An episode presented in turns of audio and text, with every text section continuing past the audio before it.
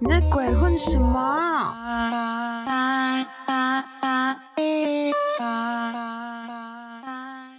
안녕하세요，田萌萌입니다。大家好，我是大毛毛。对，前几天是台风，然后我觉得这几天又恢复原状，就是热的要命，超热的。我原本想说台风走了之后啊、还会下一点小雨吧，结果啥雨也没遇到。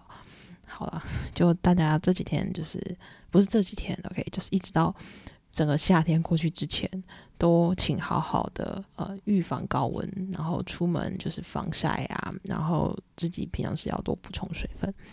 好，我们来开始讲今天的新闻。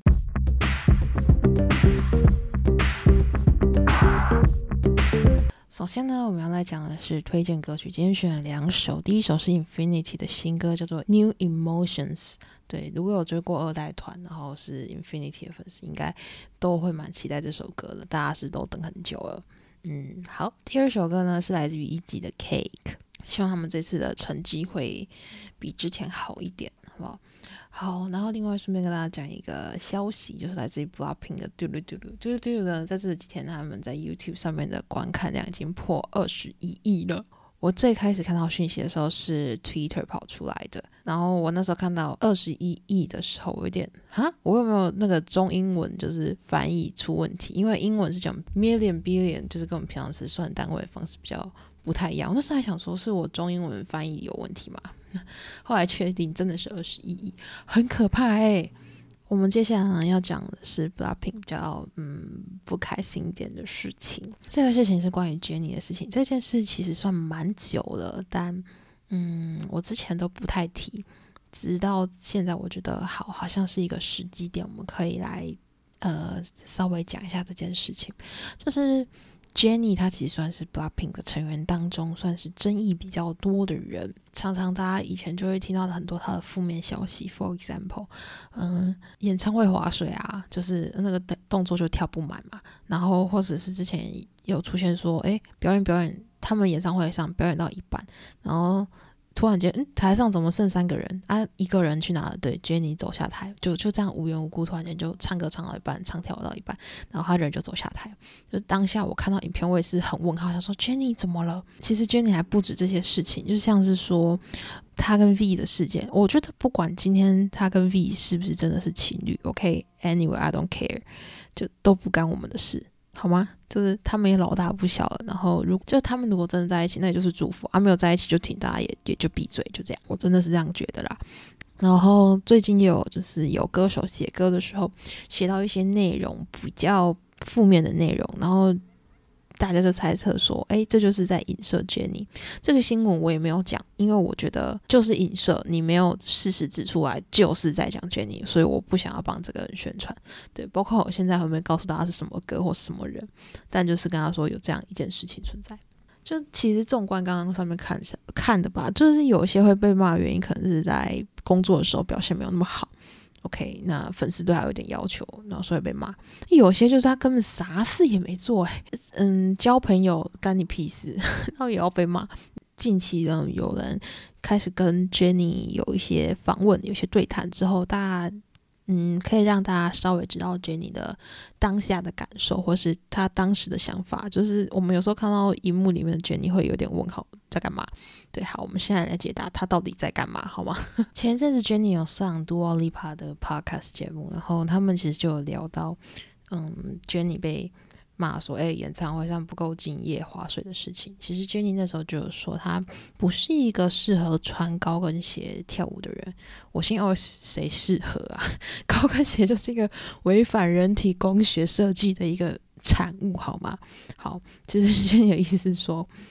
或许有一些女艺人，她们很擅长穿高跟鞋跳舞，但是对不起，这个人绝对不是 Jenny。所以其实后来公司有慢慢做调整，就是可能让 Blackpink 他们用穿靴子啊，或是说穿比较低跟的鞋子跳舞，这方面有一较改善的，就是物理上的改善。好，但是其实 Jenny 还有另外一个状态，是她在她的心理上的压力。她说，其实不管是在生活上或者在表演当中，她其实很常受伤，这件事情让她挺有压力的。所以有些时候可能会让粉丝感到失望，或者觉得说啊，就是她工作就就随便啊这样。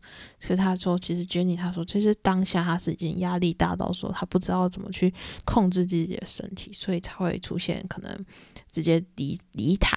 之类这样子的反应行为，当下我听的那个 podcast，因为 podcast 我是全部全程听完，对，就是就算全程讲英文，也是要努力跟完。就当下其实听到 Jenny 的访问内容的时候，其实挺替他难过的。对，就是其实我跟 Jenny 的年纪差不多，但是就觉得哇，原来怎么有一个跟我差不多年纪的女孩，就是她要遭受的的压力，跟我好像天壤地别。那最近呢，Jenny 她公开了一个 Vlog，Vlog 就是在记录他们呃工作的一个幕后嘛。其实平常时你如果看到这些艺人，就是每次出席不同场合，然后都会有不同风格的制装，然后就觉得哇，不管是在哪个场合、哪个地方制装都好漂亮哦，就很羡慕。但其实这些。光鲜亮丽之下是真的要付出代价的。第一就是你要试衣服嘛，你试衣服要花时间，然后你上妆卸妆这些全部都要花时间。再是你每一个行程呢都需要有一个曝光的目的，那这后面可能就会有需要一些表演或需要有所准备。就可能你可能有时候你觉得说，哎，它就只是一个采访，然后我们看到影片就才五分钟而已啊。但其实它需要很大量的前置流程。就例如说访问的内容，那些访纲，这些访问内容并不是说现场即席演出，没有，就是提前会有访纲拿给经纪公司，然后经纪公司的人呢，他们会有人负责先把访纲上面列出来问题的答案全部先写好，然后艺人就是要照着上面讲，就基本上公司会求他们不要自由发挥，不要超出这个。范围，你就想，如果他们今天接了十个访谈，那就是要背十次稿子。如果是我，会觉得疯掉。对，然后再来就是我们刚才说，他们就是行程很多嘛，就是在 vlog 里面有一段，他就还说，其实他五天之内就从新加坡飞到法国，他从法国飞到澳门，最后呢再飞到尼斯，飞来飞去。可是表面上他并不能跟大家哀哀叫说，哦，我那个真的是坐飞机坐到想吐，就不行。不能跟大家直说，就平常是不能抱怨的。然后甚至他也说，就是四天当中有两天是演唱会，然后嗯，抵达这个地方之后呢，就一直工作，一直工作，工作到现在，就是工作到他在拍这个 vlog 的时候为止。嗯，我不知道大家对于演唱会的想法是什么。我之前很久以前，我听过一个艺人他在分享他嗯每一场在进行演唱会的时候他的感觉，他说。每一次都是精疲力竭，就是累到炸掉。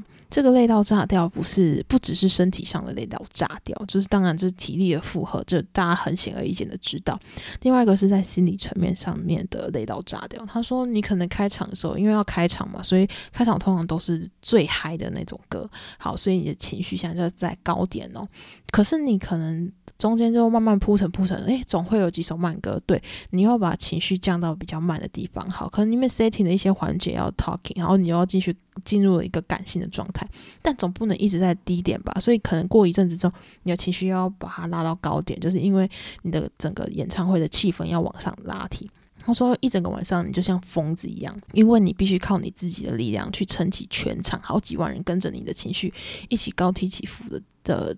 执行，所以这些情绪并不是表面上而已，而是你真的是发自内心要把要做好这些情绪的改变切换，你才有办法好好的掌控好整个演唱会。然后他说，一整晚上就基本上感觉起来就是坐云霄飞车，真的很像疯子。对，所以你就想四天当中开了两场演唱会，然后虽然他还有其他团员，但基本上的状态也会跟我刚刚讲的那位艺人所说的一样。对，那位艺人也是某位 idol，大家可以感受到，就是四天当中开两场演唱会，真是超级杀人的行程。然后有些粉丝他们就会特别说：“哎呦，为什么你来这边就好像……”不是很喜欢我们这个地方，都没有准备什么特别节目之类的。你知道，其实要准备特别节目，他们还要花时间去练嘛。然后再想想看，他们原本的行程，五天跑四个国家，你还觉得他们有时间可以练团吗？Hello，对吧？所以其实有时候觉得，有时候在苛求他们之前，就是可以去了解一下，就是整个幕后工作的的辛苦。对不起，这段讲的有点低落，OK，但就是嗯，好啦，我后面来讲一个有点好笑的。我之前在看 B to B 的影片的时候看到的，就是台下有人就问台上的 B to B 的成员们，他就问说：“诶，你们在演艺圈工作，请问有什么优点吗？”结果呢，他们的团员非常认真的就说：“其实，嗯，idol 这份工作吼，就没有什么。”周末或是平日可言，所以呢，他们也不用太去担心有所谓的周一症候群，就是不用担心 Blue Monday。但是你会有日日症候群，就是你每一天都随时待命得工作。好的，我们今天再来一点负面新闻。哎呦，就是我们的苏 u 啦。最近东海跟银赫来台湾开演唱会，然后我不知道我们听众当中有多少人有去有去看，OK？但这一次真的让我傻爆眼，一向我都觉得台湾的粉丝算是高品质粉丝，我真心觉得，就是像我之前有称赞过，这 Take 勇来台湾的时候，看他根本就就是就让他在台北市区慢跑，You know，这在其他国家基本上不会发生吧？对啊，然后。就其他国家其实基本上从进到机场那一瞬间就已经是一个丧尸的状况，就是追着追着跑。因为我前几天看到王嘉尔，他在他在哪忘记了，就是他在机场，然后他准备要走上保姆车，他在保姆车前面就是转身跟大家挥一个手，这样挥完手之后，他要转身要走。要上他保姆车的时候，他居然被一个粉丝，就是那个粉丝是突破那旁边的围栏那些，然后就去把他拉下车。王嘉还整个傻眼，哎，这其实挺危险，你知道吗？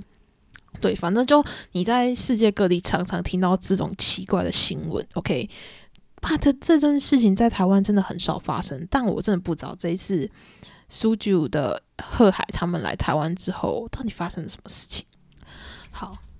第一个，我要先来讲场内 演唱会场内的粉丝，在他们的演唱会当中有一个环节，就是要念便利贴。那便利贴就是粉丝写好，然后提前送进去，然后他们两个呢在台上的时候会抽，这样然后抽出来念。基本上这个环节一开始就说，请粉丝们不要冲上台，你们不用上台，立了搞哇贼咧咧，你买的那个座位就对了。但偏偏就有人冲上台，还不止一个。你知道对付这些冲上台的人呢，就是所有环节要暂停，先把这两个人处理掉，然后再来是他们冲上台处理掉之后花一些时间，然后再来就是整个演唱会呃的气氛或流程就全部都被打断，然后整个打乱了，所以要把整个步调再恢复到原本的状态呢，又需要花一点时间，然后也要消耗他们两个的 EQ，还有他们两个体力，就整个到底在干什么？对，然后好啦，这两个人呢，其实他们事后是有发声明道歉。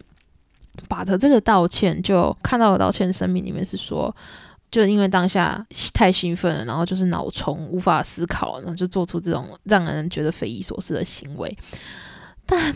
You know，就是事后道歉真的没什么用，因为你的行为就是全场的人一起买单，哈哈。好，为什么这样说？是因为其实，在演唱会开始之前，就主办都会公告各种福利嘛，然后大家就看到福利当中有一个叫 Goodbye Session。Goodbye session 呢，其实演唱主办单位并没有特别说哦会用怎么样的形式去进行。但是如果你是有在追韩团的人，诶，用卡塔乌修嘛怎样，一定是站在门口呢一一送别，不是吗？你懂这个一一送别，就纵使你只是从你喜欢的 idol 前面经过个一两秒都好，那真的是也是很重要、很珍贵的回忆，懂吗？对粉丝来说就是这样子。But 那一天呢，既然他们的送别方式。我也是瞠目结舌，为什么呢？因为他就跟呃那些买五千六的这一区的朋友们就说，那个没有中彩排啊，没有中签名海报，没有中福利的呢，我们来我们这次的 goodbye session 呢，就是全体送别，意思就是你们都坐在原位哈啊，这两位哥哥要走的时候。会跟你们挥个手 say goodbye，然后两个人就走了。我跟你讲，如果你是五千六这一区前面一点点的人，你觉得啊还看到他们两尊很大只，你可能心情还好一点。你如果是五千六最后一排的人，你看你心情好不好？那这个是国骂脏话全部都可以标出来的那种诶。这就是为什么我说，就是只要有一两个人发疯了，就是全场大家一起买单。我自己有看到另外一个，嗯，有粉丝有分享说，他其实他们之前有去问呃工作人员，然后他就问说，哎，那个这次的送别环节会怎么做？然后那个工作人员还跟他说，应该就就平常是那样啊，就是在门口一一送别吧。那全场大家一起在里面 say goodbye 也太没新意了吧？结果。就这样。结果 ending 的时候，居然真的是这种最没新意的版本。所以就可以知道，就嗯，其实某种程度，虽然这官方没有说实就是这两个人造成的，但如果你从这边旁敲侧击，大概也可以知道说，呃，会更改行程跟这个两个人，嗯，基本上也是有点关系的。That's it。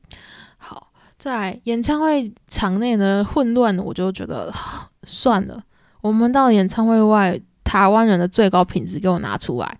结果没有诶，像他们之后，嗯，他们通常演唱会结束之后都会去吃饭，结果就有人真的是跟车跟跟跟跟进去，是想要跟到餐厅里面去。第一，我要先讲跟车，跟车真的超级危险。就是我自己曾经去送机，然后送机结束之后，我是自己一个人去啊，所以我就自己拎着我的相机，然后就开开心心的去，然后去完就说啊，我准备要开开心心的回家了。结果 正当我傻傻的准备回家的时候，我就看到哇，我前面一群丧尸诶，就是所有人都冲向计程车，因为通常包车都是计程车，就。冲向计程车，然后计程车以一种随时会出车祸的一个速度就冲出去，就是跟出去。我当下觉得，你们自己不要命也想一下你们自己喜欢的艺人吧，就顾及双方的安全，可以吗？就请大家真的不要包车，超级危险。再来就是跟拍这件事情，其实在这个跟拍的过程当中，艺人已经进到了餐馆里面去嘛。结果呢，这个粉丝就跟着进去，而且是坐在他们正前方拍照。我想说，哈，这是私人行程呢，你你还拍的这么光明正大。然后呢，这个人后来就被请出去了。请出去之后呢，经纪人跟跟这个人说：“哎，请你把照片删掉，因为现在属于是私领域，你是侵权的状态。”后，然后后来。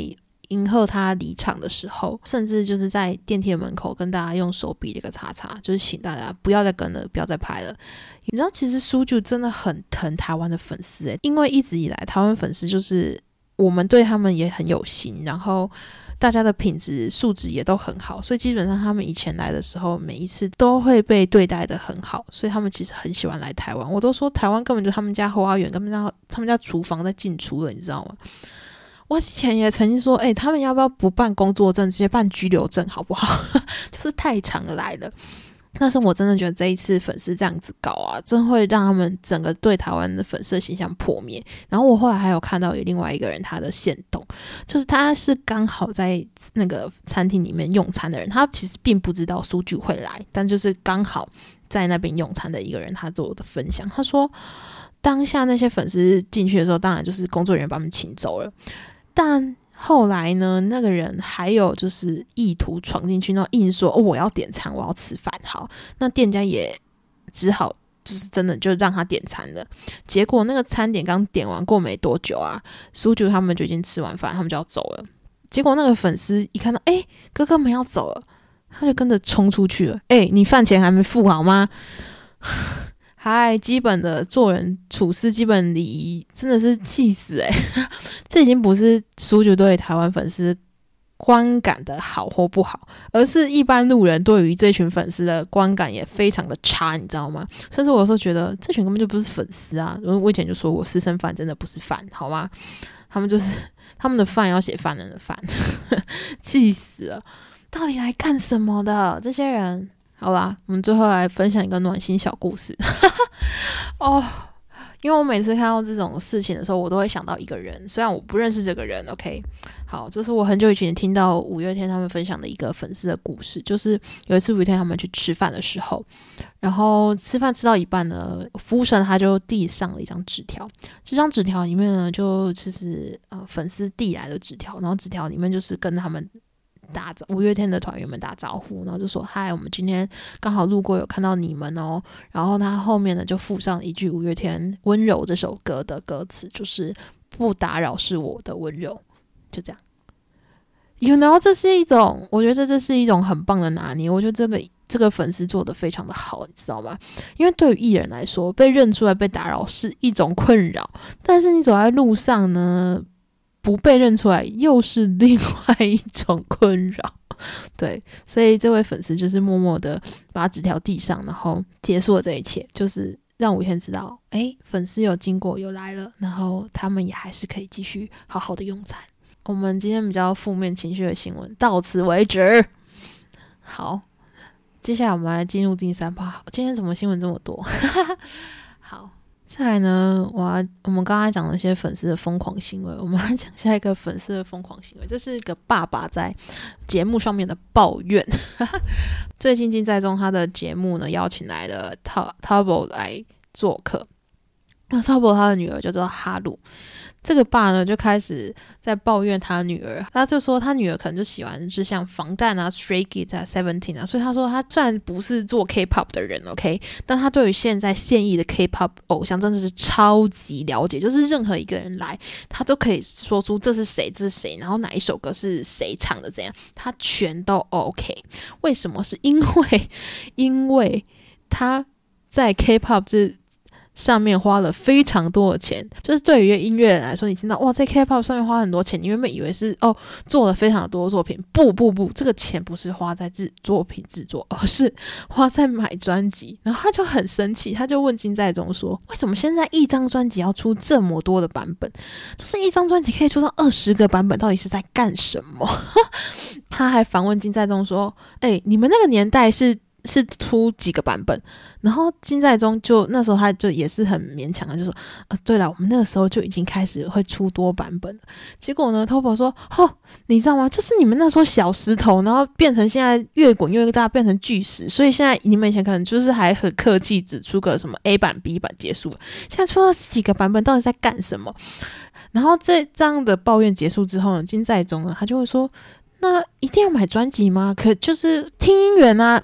我们就花钱在姻缘上面就好啦，这样子的钱就是固定的，你就每个月就固定多少钱，这样花在上面就好啦。